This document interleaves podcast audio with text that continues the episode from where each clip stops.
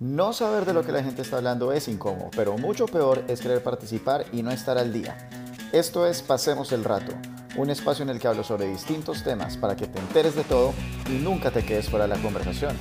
Yo soy tu anfitrión André Canayet y hoy tenemos de vuelta a Guillermo Arango hablando de la tercera fecha de eliminatorias a Qatar 2022. Hola a todos, bienvenidos al cuarto episodio de Pasemos el Rato. Yo soy su anfitrión André Canayet y sé que he estado desaplicado, les pido disculpas por eso. He tenido problemas de horario porque finalmente logré escapar de mi casa y de mi país y estoy en un viaje muy, muy chévere, pero ha tenido sus consecuencias en el podcast, pues ha sido, me ha desordenado la vida, pongámoslo de esa manera un poco. Sin embargo, uno de mis dichos favoritos es, más vale tarde que nunca, y ante las inminentes eh, eliminatorias suramericanas que tenemos, volví a invitar a Guillo Arango, que a ustedes les encantó en el primer capítulo de Pasemos el Rato. Y tuvimos muchos aciertos, obviamente tenemos falencias también, y vamos a discutir todo eso.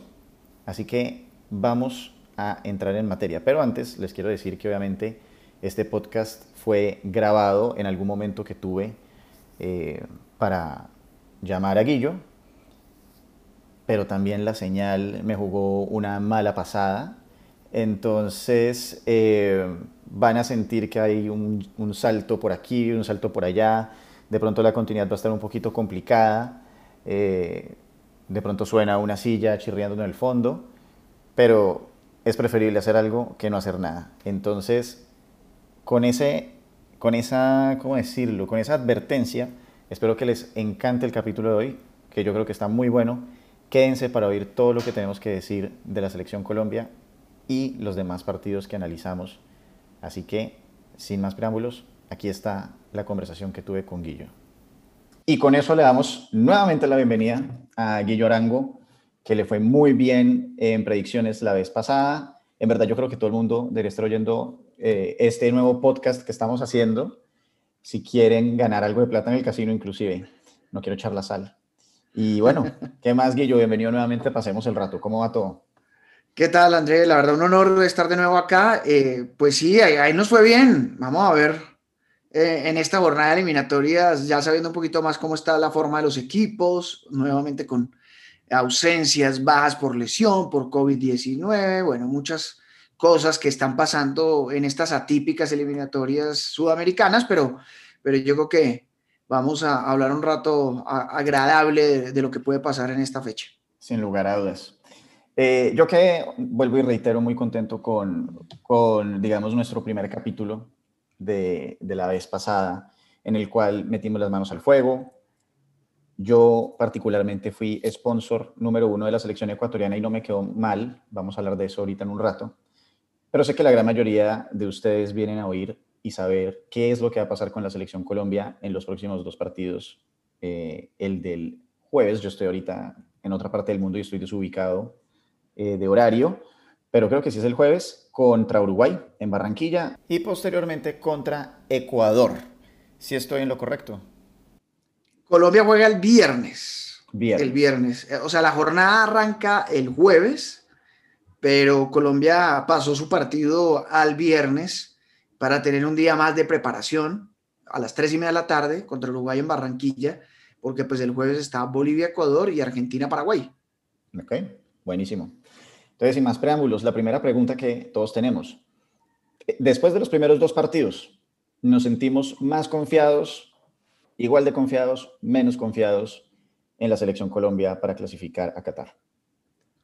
Yo creo que un poquito más confiados. Eh, pienso que el momento de varios de nuestros jugadores, sobre todo de medio campo hacia adelante, es bastante interesante. Tenemos herramientas, tenemos variantes para hacer un juego eh, ofensivo y sobre todo un juego un poquito más a ras de piso, ¿no? Que eso fue tal vez lo que nos faltó ante Chile y que pues vimos en el segundo tiempo centro va, centro bien, izquierda, derecha, pero juego a ras de piso no había.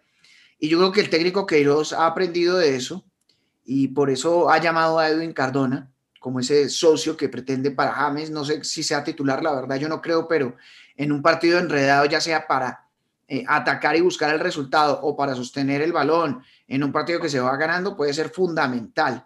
Edwin Cardona. Y además, pues dos laterales derechos natos ante las bajas de Medina y de Arias para que no movamos a Juan Guillermo Cuadrado del medio campo porque se pierde otro socio para James. Entonces yo creo que esas variantes eh, son muy interesantes con miras a estos partidos de, Colombia. Ahora pues también tenemos unas bajas, ¿no? La de Falcao, que es nuestro salvador, el que siempre eh, nos saca de los momentos más difíciles, pero pues yo creo que lo de Duan, lo de Luis Díaz que regresa, lo de Mateus Uribe, más lo de Muriel y, y este pelado Luis Javier Suárez del Granada, que me parece muy interesante, nos pueden ayudar bastante. Excelente.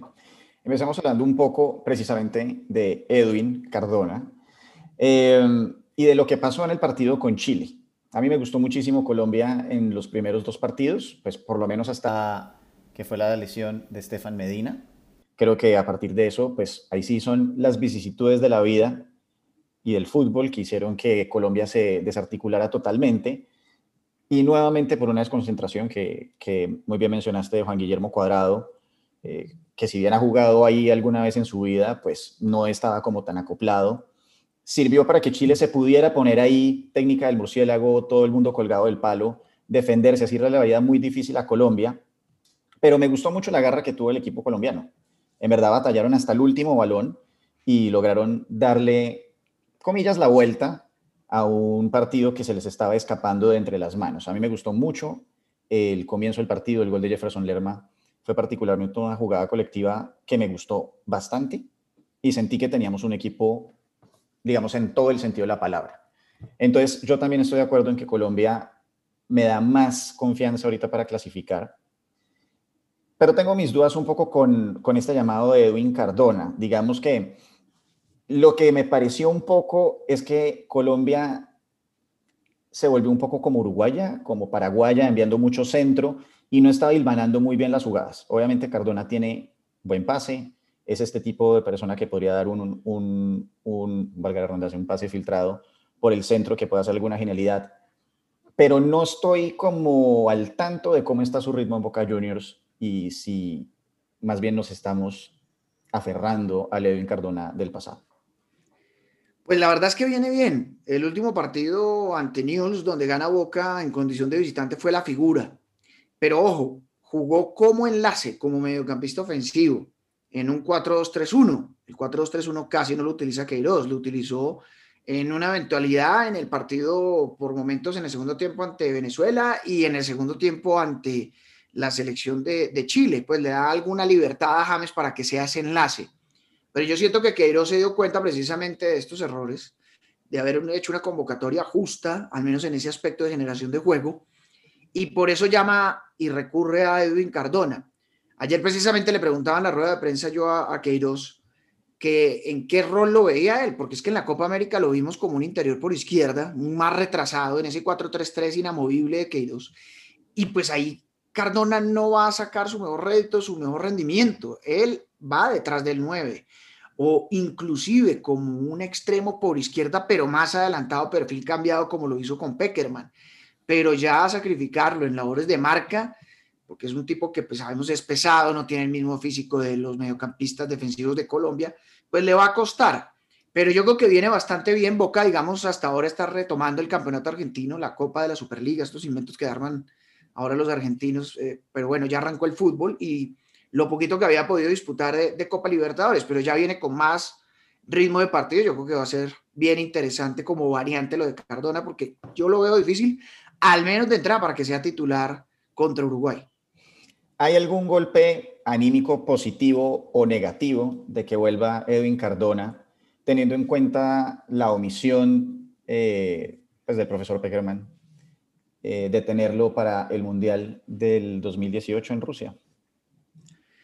Pues Edwin es un jugador que causa algún impacto en el plantel.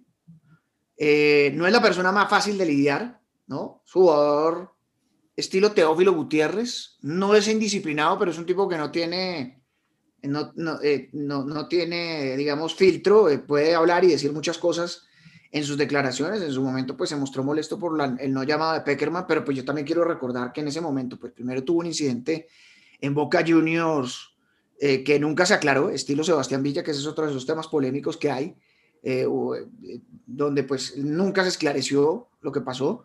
Además, pues esa sanción por haberle hecho gestos al jugador coreano en un partido amistoso, y ahí relegó en grandes chances su oportunidad porque él tenía, él no podía jugar los partidos amistosos previos al Mundial de Rusia entonces con eso le cerraron las puertas y era muy difícil para Peckerman llamar a este jugador. Que le hizo falta, le hizo falta, sin lugar a dudas, porque pues lo vimos, sobre todo porque James llegó en, en un mal momento, en una lesión. Eh, era Juanfer Quintero armando el equipo y, y extremos y mediocampistas de primera línea. Entonces yo creo que Edwin siempre va a ser importante en el plantel y yo creo que causa un impacto porque pues es uno de los hombres más experimentados, eh, a pesar de que pues no estuvo en el último mundial ni tampoco en el de Brasil. Entonces, digamos, tus expectativas y lo que haríamos esperar toda la afición colombiana con Edwin Cardona es un poco que sea un jugador comodín o que va a entrar en una situación, por ejemplo, complicada como la que tuvimos contra Chile, últimos 15 minutos del partido, un especialista para tiro libre, etcétera, alguien que de pronto ayude a desenredar una eventualidad que suceda. Sí, hasta de pronto lo veo en un partido como titular, eso sí, ante Ecuador. Yo creo que en ese partido podría ser clave Edwin Cardona. Eh, manteniendo los ritmos de un equipo ecuatoriano mucho más rápido en la, altitud de Quito, pues se podría mirar a, Edwin como una opción muy interesante. Pero eh, para mí la nómina de Colombia está casi que en un 90% definida, pensaría yo, y inclusive eh, el otro día también lo, hablábamos, Queiroz repitió prácticamente el equipo que le ganó a Venezuela, él está armando esa nómina y yo no creo que vaya a arriesgar mucho de hacer muchos cambios, eh, máximo dos y por mucho, realmente. Ok, excelente. Otra de las grandes dudas que hay, ¿quién carajos va a jugar de lateral derecho? Bueno, ayer también en, la rueda de prensa Queiroz da a entrever que eh, verdaderamente no quiere mover a Juan Guillermo Cuadrado a la posición de lateral por derecha, a pesar de que lo hace y frecuentemente en la Juve una cosa es la Juve y otra cosa es la selección Colombia y sobre todo el respaldo que tiene en el medio campo la Juve, ¿no? Que tiene variantes como eh, antes la tenía con Pjanic, hoy la tiene con Rabiot, con Ramsey, con Bentancur. Eh, tal vez tiene más variantes la Juve en el medio campo que la misma selección Colombia. Entonces uno mover del medio campo con Guillermo Cuadrado para que haga el rol de lateral, además llamando a dos laterales derechos natos, que es Luis Manuel Orejuela y Daniel Muñoz, pues sería desperdiciar ese cupo que se llamó en esa posición. Yo creo que las monedas van hacia Luis Manuel Orejuela. Está haciendo una muy buena temporada en Gremio de Porto Alegre. Su jugador ofensivo. Lamentablemente no le fue bien en el Ajax. Eh, ojalá pueda volver pronto al fútbol europeo porque es un jugador de verdad. Cuando estaba en el Deportivo Cali me parecía el mejor lateral derecho de la Liga Colombiana. Lo está volviendo a ratificar en el fútbol brasileño. Estuvo en Copa Libertadores haciendo muy buenas actuaciones. Hace 15 días hizo gol eh, en un partido de local contra Uruguay, yo creo que le va a apostar a Luis Manuel Orejuela. Muñoz es más equilibrado, pero Muñoz no viene jugando de lateral. En el game que está jugando en una línea de tres como un central por derecha. Él es polivalente, esa es la ventaja. Puede jugar de, mediocampista de primera línea, de extremo, de lateral, hasta de central, como lo está haciendo. Pero pienso yo que Queiroz se va a inclinar por Orejuela. Excelente. A mí, de hecho, creo que hasta me gusta que se haya tenido que volver de Europa una cosa que yo siento que, pasa mucho es el efecto Edwin Congo. ¿Y a qué me refiero con esto? La gente le pone demasiada eh, importancia a que un jugador vaya al Real Madrid, ¿no? Jugaba acá en el Once Caldas, se fue al Real Madrid y creen que ya como que llegó al curubito del fútbol y muchas veces eso es terrible porque pasa, como le pasó a Edwin Congo y más recientemente James Rodríguez con Zinedine Zidane, a veces estar en esos equipos tan top se encuentra en una situación en la que no los dejan jugar de titular frecuentemente, pierden ritmo y es preferible estar en un equipo top de una liga de, digamos, menor prestigio y que estén con ritmo jugando 100%. Estamos entonces tranquilos con él, aparte de su proyección al ataque, defendiendo. Bueno, defendiendo yo creo que sí ha mejorado. Eh, en el fútbol brasileño, pues los extremos son unas armas letales y pues le toca lidiar constantemente con eso en el Brasileirado a Orihuela. Sí ha mejorado, eh, sobre todo en esta instancia en gremio, los equipos de Porto Alegre son unos equipos que no juegan tanto al ataque, son más del sur de Brasil, unos equipos más chapados a la, a la fortaleza charrúa, argentina, tienen otra filosofía de juego y en ese sentido a Orejuela le ha tocado reinventarse porque es que él sí en marca no es tan eh, equilibrado como por ejemplo podría ser Daniel Muñoz. Lo que pasa con Orejuela es que si tuvo una mala campaña, eh, o al menos su equipo, no tanto él, eh, que fue Cruzeiro antes de llegar a Gremio, un equipo que descendió al Brasileirao B, un histórico, que jugaba mucho más al ataque. Y yo creo que con la instrucción de un muy buen técnico como Renato Gaucho, que tiene en gremio, ya fue campeón de Libertadores, ha llegado a finales, semifinales, siempre ese equipo está peleando y eh, Orejuela ha estado mucho más aplicado. Igual, pues, sí hay que tener eh, en cuenta eso, tanto en el lateral por derecha como en el lateral por izquierda. Ahorita que hablas de, de, lo de Muñoz, de que está jugando de central por derecha, una cosa que yo he pensado mucho como de DT eh, amateur aficionado, contra el 4-5-1, que se vuelve, digamos, en proyección de ataque muchas veces un 4-3-3, no, no sé por qué a veces los técnicos no toman en cuenta jugar 3-4-3 y utilizar mediocampistas, esos mediocampistas naturales eh, por las bandas como unos laterales que regresen. ¿Existe algún chance que Queiroz esté considerando hacer algo así por el estilo como un 3-4-3, viendo lo que le pasó con Chile? No creo, no creo. La verdad es que ante los pocos días de trabajo, va a apelar y ante los buenos resultados, porque pues es que hasta el momento está consiguiendo la media inglesa, que es ganar de local, empatar de visitante al menos, eh, no creo que vaya a experimentar con eso, y sobre todo porque los centrales de Colombia no están pasando por un buen momento, eh, que es Jerry Mina y Davinson Sánchez. Es más, no sé todavía si Davinson vaya a jugar contra Uruguay, va a llegar muy justo. Muy seguramente lo hará eh, por el nacimiento de su hijo, ¿no? una situación personal, entendible, absolutamente eh, pero él ha llamado cinco centrales, pensando en lo de Davinson para el partido ante Uruguay y una probable amarilla que lo sacaría del próximo partido en Ecuador. Eh, yo no creo, inclusive yo pensé que lo iba a hacer Peckerman en el Mundial de Rusia cuando estaban volando los centrales. En aquel entonces eh, estaba Jerry, Davinson, Oscar Murillo, estaba Cristian Zapata, que a mí de verdad me parece un central fantástico. Lástima que pues ya sus mejores años han pasado y pues Queiroz no lo tiene en consideración. Pero yo creo que el técnico va a apelar al, al 4-3-3. De ese molde es muy difícil que se salga. Excelente. Regresa también Mateus Uribe. ¿Qué falta nos hiciste? en, los partidos pasados eh, es una gran noticia para Colombia, sobre todo en este partido contra Uruguay, que es el primero creo que va a ser fundamental para que ayude a cortar las líneas de Uruguay. ¿Viene en buen momento Mateus? Viene en buen momento. Eh, en, circunstancias de ciertos partidos estaba siendo sustituido, algo que me preocupaba, tanto él como Luis Díaz en el Porto no completaban los 90 minutos, eh, o al menos casi que eran el primer cambio, minutos 60, minutos 62. Entonces, pues me llegaba mucho como, ¿qué es lo que pasará con Mateus Uribe? Pero cada vez ya está mejor, cada vez eh, lo veo más firme, más sólido, llegando más al ataque. Es un mediocampista mixto, también nos hizo mucha falta, sobre todo en ese segundo tiempo ante Chile, reitero, eh, hubiera sido fundamental y clave. Eh, lo que pasa es que yo no sé si le alcance para ser titular por los buenos momentos de Lerma. Es que Lerma fue la figura ante Chile, hizo un muy buen partido ante Venezuela, sino tal vez pegan el palo la figura también contra Venezuela, eh, tal, detrás de Muriel, de Duan, se hizo un gran partido. Entonces sacar a Lerma para meter a Mateus y, yo creo que Barrios va fijo junto a Juan Guillermo Cuadrado va a ser muy difícil, pero dándole variantes al juego de Colombia, lo de Mateus es fundamental.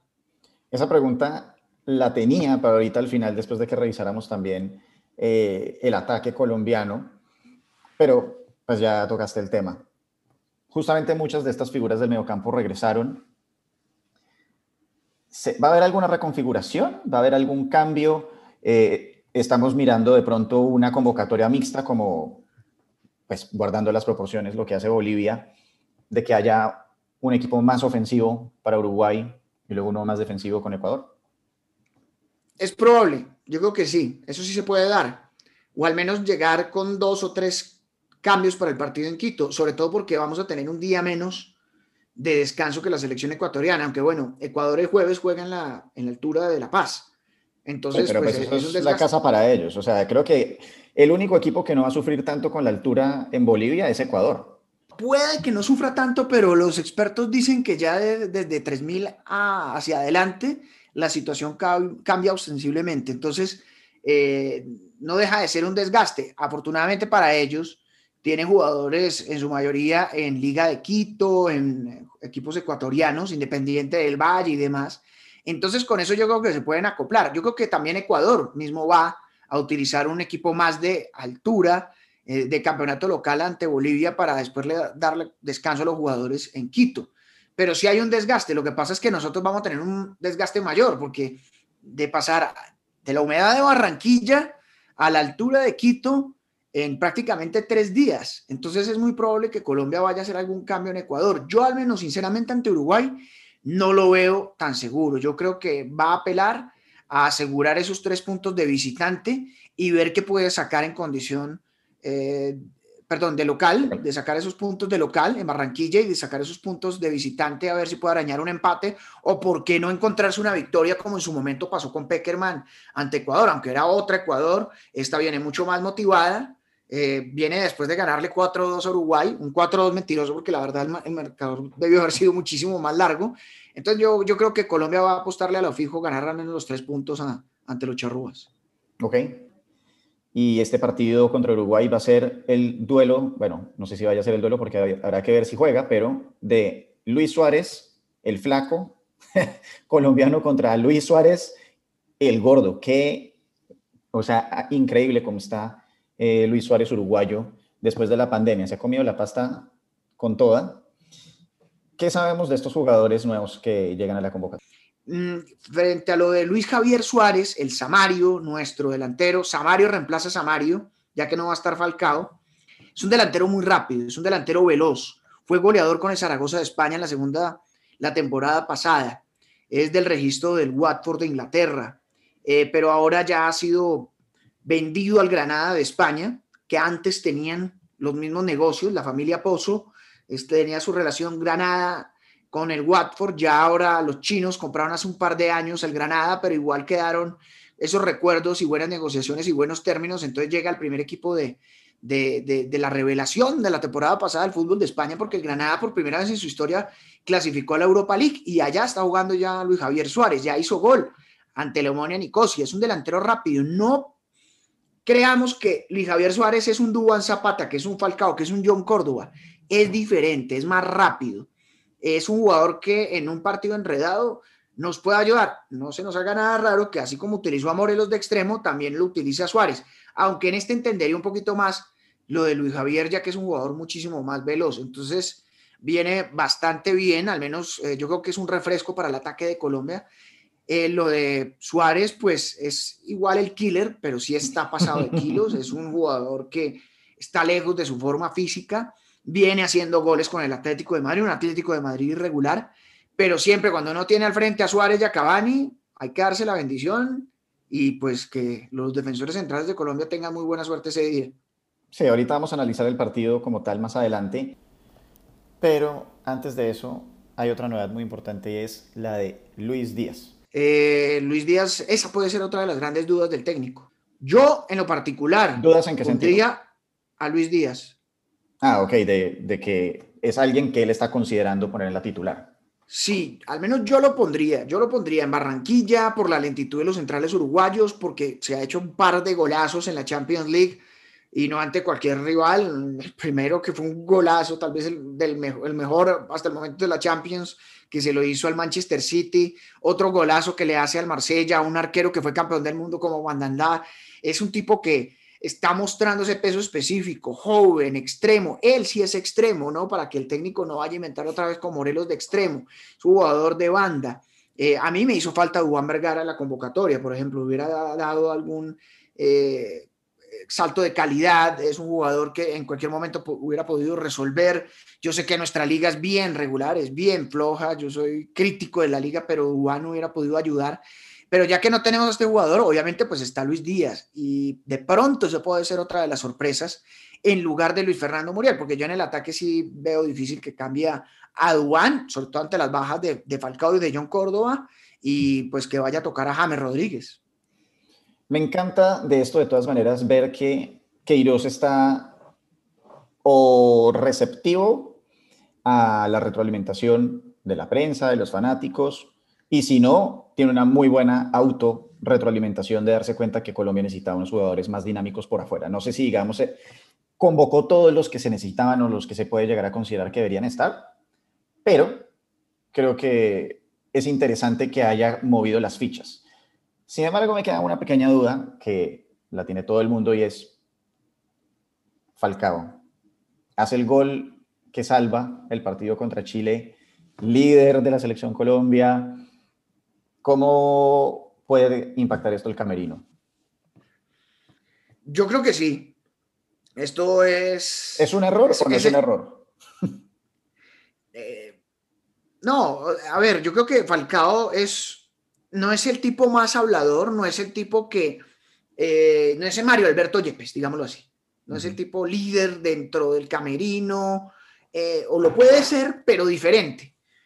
a mí me gustan más esos líderes que arengan, que quieren levantar a los jugadores de los momentos difíciles. Falcao lo hace de una manera diferente con solo su presencia, por el respeto como profesional, un tipo de una carrera intachable, eh, puede ser el mejor futbolista colombiano de la historia en cuanto a logros, ante lo que ha conseguido, eso es otra discusión, ya que está James, está el pibe, está Rinco, bueno, hay tantos jugadores, pero al menos como profesional, por lo que ha significado Falcao, por su carrera intachable, cero escándalos y cómo le ha tocado levantarse en medio de las cenizas como el ave fénix, yo creo que sí es el futbolista más profesional, al menos de la historia del fútbol colombiano el ejemplo. Y eso mismo infunde un respeto en el camerino. Yo creo que sí va a hacer falta, sobre todo porque el capitán es James y James yo no lo veo tanto como ese líder, ¿sí? líder futbolístico puede serlo, pero no el líder anímico como puede llegar a serlo Falcao. Entonces, sí puede hacer mucha falta. Es más, Falcao hubiera seguido como estaba. Después de ese partido ante Chile, hizo un par de golazos en el Galatasaray y de pronto en estas le quitaba el puesto a Duan, ¿no? A mí siempre, ah, déjenme a Duan, pero Falcao, eh, después de lo que mostró el otro día, en ese momento tan difícil ante Chile y con ese gol, siendo el capitán, perfectamente hubiera podido jugar al menos uno de los dos partidos como inicialista. ¿Quién toma entonces la batuta como líder anímico de la selección? ¿David Ospina? Bueno, regresa David. Eh, es otro líder silencioso. Ese es uno de los grandes problemas de Colombia. Nuestros líderes de experiencia son silenciosos. Eh, dentro de lo futbolístico me parece que es más cuadrado que James, ¿no? Cuadrado, si está ubicado en el medio campo, puede ayudar muchísimo porque se, siente muy importante por Queiroz en ese nuevo rol de interior por derecha, tal vez mostrando sus mejores minutos en Selección Colombia, eh, si nos vamos hasta el Mundial de Brasil. Eh, lo de Cuadrado ha sido importantísimo. Entonces yo creo que en el Camerino hay tres hombres, que son Ospina, está James y está Cuadrado, eh, a mí me gusta mucho cómo habla Davinson. La verdad es un tipo muy estructurado eh, a la hora de hablar y de expresarse. Va formando ese liderazgo. Obviamente Jerry Mina es un líder positivo en lo alegre, ¿no? Es un tipo que mantiene equilibrado el camerino junto con Cuadrado. Y Cardona, hay que ver cómo entra de nuevo en el plantel, ¿no? Porque pues igual sigue siendo uno de los hombres de más experiencia. Ok. Vamos a ver entonces, ojalá que no se nos eh, dañe la química del vestuario. Ahora vamos a retomar más adelante nuestras predicciones y análisis del partido contra Uruguay y contra Ecuador. Pero antes vamos a hacer un barrido de los demás equipos de la eliminatoria y los partidos que vienen. Entonces tenemos para la tercera fecha las eliminatorias Bolivia-Ecuador en La Paz. Como dije antes, creo que si particularmente hay un equipo que creo que no le va a afectar tanto, pero pues ya Guillo nos dijo acá que se pelaron como por 200 metros de altura de ser inmunes a la paz. Eh, mis ahijados de la, de la selección ecuatoriana, ¿cómo les va a ir con Bolivia? Yo creo que Ecuador va a ganar este partido. Bolivia, de todas maneras, me pareció que jugó bastante bien contra Argentina. Fueron, cometieron una inocentada en el primer gol, el del 1-1, y eso podría haber cambiado el partido. Pero me parece que subieron bastante el nivel con otras selecciones. César Farías demostró que es un buen técnico para estar en este proyecto. Y Ecuador me pareció fantástico lo que hizo contra Uruguay. ¿Qué esperamos en este partido, Bill? Bueno, yo también creo que Ecuador es el favorito, eh, sobre todo porque pues, es el equipo que tal vez menos le, pega duro la altitud de La Paz.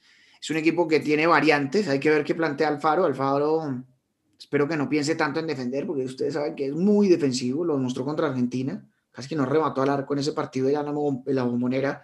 Ya después, pues contra Uruguay, eh, la cosa fue otro pecio, pero pues Alfaro siempre está encasillado como un técnico defensivo y pues si se pone a defender, lo bombardean a punta de remates de larga distancia, que es el arma fundamental del equipo de Bolivia. Yo creo que igual a este equipo de Ecuador le hace falta un 9 y el 9 hasta el momento no lo ha podido convencer al Faro de regresar, que es Felipe Caicedo del, de la Lazio, jugadorazo, y que viene además en un momento dulce. No lo puede tener, tiene otras herramientas, tiene a Ener Valencia, a Estrada, jugadores más rápidos. Valencia es un delantero, un buen cabeceador, eh, pero yo creo que en este partido sí Ecuador y sobre todo si el técnico Farías no soluciona los aspectos defensivos de Bolivia, le va a costar bastante. Y pues perfectamente Ecuador en esta jornada de eliminatoria, si tiene dos partidos buenos ante Colombia y ante Bolivia, puede estar allá trepado arriba, ¿no? Pensando y soñando con el Mundial de Qatar. Ahorita voy a hablar, eh, pues vamos a hablar obviamente eh, un poco de, de, la estrategia para los dos partidos de Ecuador, que creo que va a ser un aspecto muy interesante para ver. Yo creo que Ecuador logra ganar 2-1 como visitante. ¿Tus predicciones? Bueno, bueno, yo creo que puede ser un, un 2 a 0. Un 2 a 0. Convincente. Ganando Ecuador. Sí, sí, sí, convincente. Perfecto. Argentina, Paraguay en la bombonera. Argentina, dos victorias bastante lánguidas, pero dos victorias. Y siento que son como este equipo, como, como es Alemania del 2002, pues de las eliminatorias al 2002 y luego posteriormente del Mundial, que no gustaba por su fútbol, pero sacaba los resultados. Eh, Paraguay, dos partidos bastante, lo que dijimos la vez pasada, una Paraguay muy, muy inconsistente, que le cobraron nuevamente de local. Parece que no se logran organizar de locales, pero de visitantes mejoran. Aunque el partido con Venezuela fue un poco desastroso, debo admitirlo. ¿Qué esperamos para Argentina-Paraguay? Bueno, yo creo que el favorito es Argentina. Eh, no estoy descubriendo nada, pero le va a costar mucho. Le va a costar mucho. Eh, es que no sé, a mí me ha gustado lo de Scaloni, pero en estos dos partidos de eliminatorias no me, no me terminó de llenar. El partido ante Ecuador, la verdad, fue muy, muy opaco. No me gustó ni cinco. Y puede que le pase a Argentina lo de hace cuatro años en la última eliminatoria, donde Paraguay sorprendió y ganó a punta de contraataque. Este equipo lo veo muy similar. Berizzo conoce a los argentinos, conoce a varios de sus integrantes, y yo creo que va a apostar al contraataque lo que pasa es que, como usted lo dice, André, contra Venezuela, los paraguayos la sacaron barata. Yo la verdad no entendí nunca por qué anularon esa jugada de gol, una mano rarísima, yo nunca la vi por el bar. Y, pues al final además atajaron una pena máxima cuando Venezuela tenía cerca el empate. Entonces yo creo que gana Argentina, sería mi pronóstico, pero gana apretado y sufriendo. Yo también. O sea, ya me vacunaron dos veces en el primer partido. Bueno, tampoco me vacunaron tan como así, porque yo dije que Argentina iba a ganar apretado contra Ecuador, solamente quedó cero y ganaron 1-0. Entonces, de hecho, tuve razón, solamente que para, para abajo. Y luego contra Bolivia, yo sí pensé que Bolivia eh, les iba a, robar el punto. Yo creo que van a ganar 1-0, sufriendo Argentina. Bueno, voy a dejar Colombia-Uruguay para después. Chile-Perú. En Chile, la selección chilena me parece que está siendo un poco como el contrario de Argentina, como están jugando mejor de lo que esperaba. Tuvieron un partido, dos partidos bastante buenos contra Uruguay y contra Colombia. Alexis Sánchez y Arturo Vidal se dieron muy bien, pero no se les están dando las cosas. Arbitrajes en contra, pues por ponerlo desde un punto de vista como medio fanático, y goles en últimos minutos. Perú jugó bastante bien contra Brasil me gustó mucho lo que vi. Sacaron también la garra eh, adelante contra Paraguay. André Carrillo pasando por un momento fantástico, mi tocayo, haciéndome quedar bien nuevamente. ¿Qué esperamos para Chile-Perú? Este partido es muy parejo y yo creo que puede dejar en problemas a el técnico Reinaldo Rea. Lamento decirlo porque yo lo respeto mucho como entrenador pero la verdad es que está muy corto de herramientas. Eh, se la está jugando, está tomando una opción arriesgada, por ejemplo. Eh, no convocó a Eduardo Vargas, que la verdad jugó muy mal contra Colombia, jugó muy mal contra Uruguay. el centro delantero que acaba de llegar al Atlético Mineiro, no lo convocó. También acude a Jan Beseyur como lateral por izquierda, 35 años, se había retirado de la selección, lo convenció para volver. El recambio está muy corto, eh, pero ahí está armando algo. A mí me parece que a pesar de la gran cantidad de ausencias y de bajas, Reinaldo Rueda demostró su capacidad como entrenador sacando esos partidos adelante, al menos en cuanto al juego. Eh, para muchos, obviamente, defenderse ante Colombia en condición de local, pues deja mucho que desear, ¿no? Porque pues la gente espera un equipo mucho más propositivo, pero hay que mirar el contexto de lo que tenía Chile y las ausencias. Pero yo creo que puede ser el momento bisagra para que Reinaldo Rueda, que hace rato le está buscando el quiebre en Chile, porque es que en Chile cree que tienen 40, eh, 50 jugadores de primer nivel y esa no es la realidad, no están haciendo un proceso de renovación. Lamentablemente puede ser inclusive esta la salida de Rueda en caso de un mal resultado, sobre todo en este duelo ante Perú, que mostró buen partido ante Uruguay, ante Paraguay, perdón, y ante Brasil, si no es por las decisiones arbitrales, pudiéramos estar hablando al menos de un empate o una victoria histórica de Perú ante Brasil. Sí, Brasil ahora eh, pues sufrió muchas, eh, muchos problemas en ese partido ante Perú y Perú ahora tiene una novedad muy importante. Eh, Gianluca Lapadula se llama, es un delantero del Benevento de Italia. En su momento estuvo en el Milan, fue goleador en la Serie B, es de madre peruana, intentaron convencerlo mil veces de llegar a la selección, lo lograron finalmente, le hicieron los trámites con el saliente presidente Vizcarra del Perú para acelerar todo y que fuera jugador de la selección y pues está, porque yo creo que ese es el gran problema de Perú, la finalización, el, centro delantero, porque pues Pablo Guerrero está lesionado, Farfán tampoco va a estar y Raúl Ruiz Díaz pues es muy lejano al nivel de estos dos jugadores. Y pues también son veteranísimos, La Foquita y, y Pablo pues no les van a dar todo el proceso eliminatorio, no creo, o si les dan, pues van a llegar con las últimas. Y pues André Carrillo, por más crack que sea, no creo que pueda hacer un gol por 18 partidos consecutivos, o sea, sería una cosa eh, imprevista. Eh, regresa de todas maneras Eric Pulgar para Chile, y yo estoy de acuerdo que Reinaldo Rueda demostró ser un buen técnico, pues ya lo he venido haciendo, yo también soy fan de, Reinaldo, pero me gustó lo que hizo contra Colombia, me gustó lo que hizo contra Uruguay, y estoy 100% de acuerdo que Chile tiene un poco esa actitud que solía tener la prensa peruana hace unos años, que porque fueron en el Mundial del 78, no me acuerdo, el del 82, eh, a un tercer, cuarto puesto, ya ellos esperaban que simplemente ellos tenían siempre un equipazo y demonizaban al técnico y le hacían el ambiente muy harto.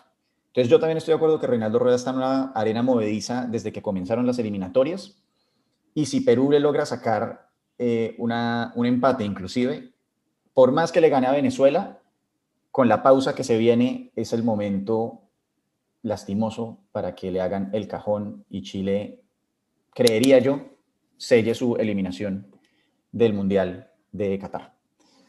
Sí, sí, sí, es probable. Es más, yo, yo dentro de mi pronóstico quisiera ser cauteloso pensando en un empate, pero, pero a veces como que me lleva a pensar que podría darse una victoria peruana. Yo creería Chile. Yo también creo. Yo me voy a aventurar con un 1-0 a favor de Perú, tipo como penalti así, minuto 77 eh, o una cosa imprevista en los primeros minutos del partido y luego Perú se puede replegar atrás. Y yo creo que el estrés y los nervios van a ser muy importantes en ese partido. Sí, yo voy a irme un poco más cauteloso por el empate, por lo que eh, ha hecho Rueda, por lo que está intentando cambiar y replantear en este equipo de Chile, pero va a ser difícil, hasta inclusive el empate. Vamos a ver. Brasil-Venezuela, el partido que todo el mundo está esperando. Pasó de largo contra Bolivia, pero luego nos hicieron bajar un poco las expectativas eh, la selección peruana. ¿Fue realmente mucho Perú o Brasil no es tan bueno como estábamos pensando?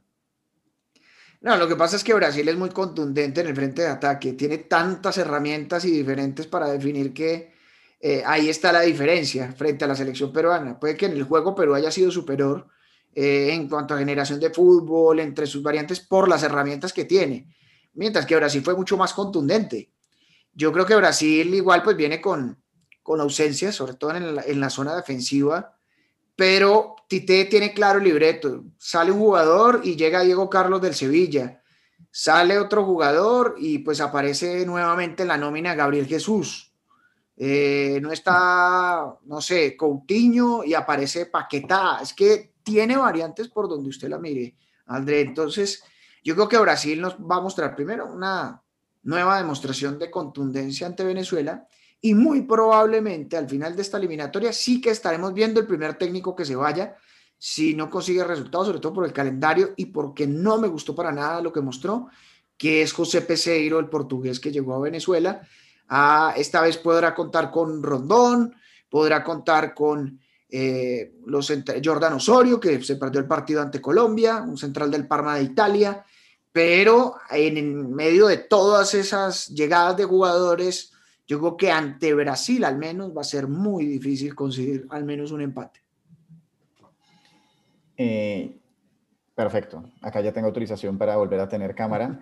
Eh, justamente estamos hablando de Venezuela y a mí me perdonarán mis oyentes venezolanos, que hay bastantes, porque la familia de mi señora, bueno, y mi señora es venezolana, me han oído, pues obviamente, mofarme un poco de la selección eh, en estas primeras dos fechas, pero es que lastimosamente, por más que yo quiera que vayan al Mundial, por más que me gustaría verlos eh, seguir germinando como venían haciendo en eliminatorias anteriores, creo que esta selección Venezuela es la más mala que he visto desde 1998-2002.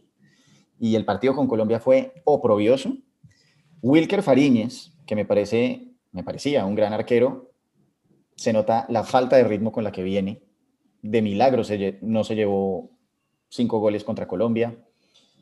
Creo que Brasil debería pasar de largo. Este es además en Brasil, si no estoy equivocado. Sí, Correcto. sí juega visitante de Venezuela. Entonces, acá 5-0, 4-0, 7-0. Bueno, al menos, al menos un, un, un, 3 0, puede ser un 3 0, un 3 0 como mínimo de la selección de Brasil. Ojalá por el pueblo venezolano la cosa no vaya a ser así, de pronto saque, hagan el milagro y saquen un empate el tema es que no veo quién los guíe. No alguien me traía convence Peseiro. De acuerdo. Al, yo creo que la apuesta acá sería Venezuela va a marcar un gol. Bueno, y si lo hace que lo haga Salomón Rondón, que pues le hizo mucha falta a Venezuela en el último partido. ¿Pero qué cree? ¿Venezuela Yo no creo. ¿Se van en ceros? Yo también. Yo creo. que se van en ceros. Yo lo veo difícil. Lo veo bien difícil. Sobre todo si juegan como jugaron ante Colombia. Uy, en 3-0 me puedo ir quedando corto. Lo que pasa es que mostraron una mejoría ante Paraguay, pero también eh, Paraguay le llegaba con facilidad. Y ahora vamos al plato fuerte. Colombia-Uruguay en Barranquilla. Eh, Uruguay un poco flojo, un poco flojo si bien Luis Suárez, como dijimos antes, siempre hay que tenerle miedo, siempre. A mí en el Mundial del 2010, que todo el mundo hablaba de Diego Forlán, siempre hablé muy bien de Luis Suárez y me parece que él fue el héroe de ese Mundial y la gente no se lo reconoció. Tuvo el gol ganador contra Corea, lo salvó contra Ghana y siempre será un peligro. ¿Cómo está esa delantera uruguaya contra Colombia y sus centrales que están como flojones? Es que ese es el tema. Eh, si vamos a enfrentar estos delanteros uruguayos, Eloy de Cavani y de Suárez, que siempre van a ser peligrosos, hay que hacer énfasis, siempre son jugadores de oficio, de mucha experiencia, 33 años los dos, nacieron en la misma ciudad, en Salto, eh, provincia de goleadores, se conocen a la perfección. Eh, otros centrales con mucho más nivel podrían neutralizar esta dupla atacante. Yo tengo una gran incógnita de lo que va a ser Colombia en la saga defensiva ese día. Si va a ser Davinson y Jerry Mina, ojalá recuerden sus buenos momentos.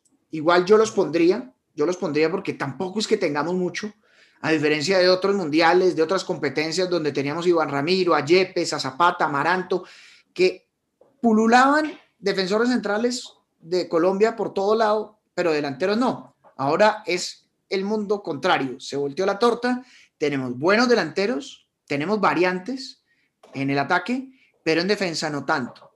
Jason Murillo hizo un muy buen partido ante Chile. Yo no sé si le vaya a alcanzar a Davinson, entonces de pronto voy a optar por, eh, por Jason, que igual no está en su mejor momento de equipo. El Celta de Vigo lo, está teniendo malos resultados, acaban de sacar al técnico, a Oscar, llega el Chacho Coudet, y pues Murillo ha estado involucrado en ese mal momento. Como equipo, no en lo particular, no en lo individual, pero sí está ahí, porque pues siempre en la foto de los malos resultados van a estar los centrales.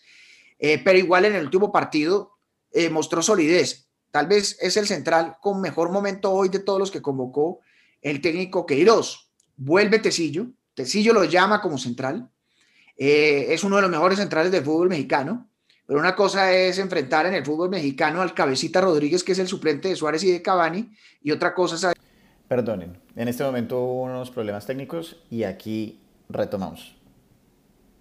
Cabecita Rodríguez o como sea que se llame. Ah, sí, sí, sí. Eh, bueno, que una cosa con Tecillo es marcar a Cabecita Rodríguez, que es el goleador del fútbol mexicano en Cruz Azul, y otra cosa es enfrentarse a este par de monstruos que están a nivel europeo, porque Tecillo es bueno en el fútbol mexicano, otra cosa ya es elevarlo en selección nacional eh, y además eh, enfrentando a delanteros del viejo continente como pueden ser Suárez y Cavani, ¿no? Sí, que sea, aparte son dos delanteros muy altos de mucha talla.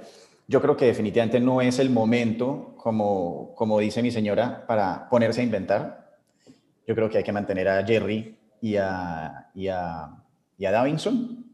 Si va a experimentar algo, Estoy de acuerdo con Jason Murillo, sobre todo porque hizo unos aportes importantes atacando en el partido con Chile. De ¿Le anularon gol o de hecho o se fue por poquito?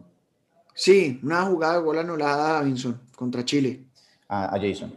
Entonces sí, yo creo que estos son otros de nuestros rivales directos y de varias eliminatorias. Es muy importante ganarle a Uruguay de local. Lo importante es o lo más importante saber es, ¿lo van a lograr la selección Colombia? Yo creo que tiene todo para poder eh, ganar este partido y pienso que por el momento de Uruguay, esta puede ser la Uruguay menos fuerte que enfrentamos en los últimos años, porque pues ya hay un desgaste de Suárez y de Cavani, porque Godín no es el mismo. Godín, sobre todo esa parte, me preocupa mucho de Uruguay con miras a, a lo que puede ser una clasificación eventual para el Mundial de Qatar. Godín está lejano a sus buenos momentos, al menos lo demostró en eliminatorias, los ecuatorianos lo hicieron ver muy mal, muy lento. Ahora bien, no tenía el respaldo de su compañero, de su escudero que conoce de los últimos cuatro o cinco años, que es José Jiménez, que para mí es un centralazo, puede ser el mejor central de Sudamérica, 25 años del Atlético de Madrid. El Manchester City ofreció más de 110 millones de euros por este jugador, le da esa solidez y en esto, pues de pronto Godín mejora y hace un muy buen partido, pero no va a estar Fede Valverde, para mí, por el hoy, el mejor jugador de Uruguay, esa rueda de auxilio, ese jugador de ida y vuelta, el box to box, en el Real Madrid con muy buenos momentos, yo creo que le va a pesar bastante esta ausencia, pero es un equipo de mucho oficio, tal vez es el tercero en el orden de los que vamos a enfrentar en condición de local, junto a Brasil, Argentina y Uruguay, y le digo que Uruguay ahí igualado con Argentina eh, en, en la fortaleza que tiene individual, ¿no? Eh, me ha tocado acudir a llamar a jugadores del fútbol local por muchas bajas, ¿no? No va a tener tantas variantes, no va a estar Cuates, no va a estar Maxi Gómez que le hizo gol a Chile, el delantero del Valencia, Matías Vecino está lesionado, del Inter, de Arrascaeta. Entonces, un equipo que viene bien desmado y Colombia, uno por uno en lo individual, me parece que estaría mejor, a excepción de esas dudas que tenemos en la zona defensiva de Colombia. Pronóstico para Uruguay y Colombia en Barranquilla. Bueno, ojalá un 2 a 0 gane Colombia. Yo espero un 2 a 0. Este partido yo no logro decidirme, pero hay un deadline y hay que dar una opinión. Yo creo que Colombia va a ganar este partido y creo que va a ser un 1-0 a favor. Gana Colombia 1-0. No vamos a hacer la segunda fecha, pues o sea, la cuarta fecha, pero la segunda de este eh, combo, pero sí la vamos a hacer para Colombia-Ecuador porque somos colombianos y queremos saber qué pasa con Colombia. Colombia-Ecuador en Ecuador. Durísimo, durísimo, eh, sobre todo porque el equipo viene motivado más allá de lo que pase contra Bolivia, que yo creo que le va, le va a ir bien a Ecuador, va a llegar aún más motivado. Entonces va a ser un partido muy duro, una verdadera prueba, más que la de Chile en condición de visitante, porque pues a, los colombianos sí que les va a costar un poco la actitud, sobre todo que el partido va a ser temprano, 4 de la tarde, y pues nuestros jugadores, más allá de que alguno haya nacido en Bogotá, haya jugado acá en el fútbol colombiano, eh, haya estado en algún partido en La Paz, eh, el cuerpo no tiene esa memoria para al menos acostumbrarse a la altura. Si bien no es tan fuerte como La Paz, Ecuador sabe explotar mucho más la altura que los mismos bolivianos, ese juego de bandas, esa velocidad. Entonces yo creo que nos podríamos dar por bien servidos con un empate. Igual, jugador por jugador, en la actualidad los colombianos están en nivel europeo, tendrían que ganarlo, tendrían, si uno se fuera por el papel, por el recorrido, por la hoja de vida, pero pues los ecuatorianos juegan allá, conocen ese estadio, eh, eh, son jóvenes, nuestro equipo se está volviendo veterano, es uno de los de mayor promedio de edad, 28 años. Criticamos a Chile, pero también nosotros estamos en el mismo promedio de edad, 28, y el equipo de, de Ecuador tiene viento en la camiseta y es un equipo joven y veloz. Yo creo que este partido le quita el Virgo a Carlos Queiroz. Gana Ecuador 1-0, lastimosamente. Eh, y esta va a ser la fecha en la que todo el mundo va a compartir este podcast y va a empezar a oír Pasemos el rato cuando hablemos de fútbol, porque yo estoy montado en el tren de que Ecuador va al repechaje. Me gustó mucho lo que, lo que mostraron como locales contra Uruguay y estoy de acuerdo que el partido visitante más difícil que hay para cualquier equipo de las eliminatorias sudamericanas es Ecuador en Quito. Pronóstico y nos despedimos lastimosamente. 1-1. 1-1. Seguimos ahí. Maravilloso. Guillo, muchísimas gracias por estar nuevamente acá. A todos, síganlo, arroba Guillo Arango, en YouTube, en Twitter, Instagram, etcétera. Y nada, espero seguir volviéndote yo no sé si usted ya tutear acá, mejor dicho, algún rollo, en las siguientes ediciones y que sigamos pasando un buen rato. Muchas gracias. No, André, de verdad, muchísimas gracias. Un honor estar acá y pues bueno, esperamos vernos pronto, ya sea hablando de eliminatorias en el mes de marzo o hablando de fútbol colombiano o europeo, pero siempre acá estaré listo para lo que necesiten. Yo de hecho lo que tengo pensado es que hablemos un poco como de temas más debates tipo, ¿es James el mejor jugador colombiano de la historia? ¿Es Falcao? ¿Es mejor esta selección que la del 94? Cosas así por el estilo. Eh, y obviamente cualquier evento importante, porque yo obviamente no tengo el tiempo ni estoy dedicado 100% a estar siguiendo todos los equipos, todas las ligas y poder llevar pues así el ritmo, pero en la medida que haya algo en lo que yo pueda aportar valor, estoy seguro que la primera persona a la que llamo es a ti, slash usted, y haremos un nuevo capítulo. Muchísimas gracias. Claro que sí, siempre listos acá y, un honor estar presente en este buen podcast. Muchas gracias, Guillo. Nos vemos. Un abrazo. Chao. Bueno, ese fue Guillo Arango. Y si se quedaron hasta este momento significa que pasaron un buen rato. No olviden compartir este podcast con alguien a quien le interese esta o futuras discusiones. Es más, si yo fuera ustedes, me suscribiría y estaría pendiente del próximo episodio. Eh, les estaré contando qué va a suceder, pero voy a seguir teniendo nuevos invitados y espero más o menos en las próximas dos semanas volver a retomar el ritmo. Nos vemos. Gracias por pasar el mejor de los ratos conmigo. Puedes encontrarme en Instagram, arroba André y seguir el programa por Spotify, Anchor y Apple Music.